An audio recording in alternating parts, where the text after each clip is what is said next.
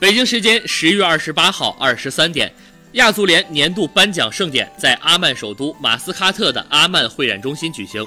中国女足队员王霜当选亚洲足球小姐，成为中国女足历史第四人。最佳女足球员是国人关注的焦点，因为女足队员王霜是热门候选人。此前，王霜已经确准从巴黎飞赴现场。她与日本女足队长熊谷沙希以及卫冕者澳大利亚前锋萨曼莎科尔展开了激烈争夺。王霜之于后两人的优势在于亚洲杯上的出色表现，以及巴黎圣日耳曼俱乐部的高光数据。她继成为孙雯、白洁、马晓旭之后的中国第四位亚洲足球小姐。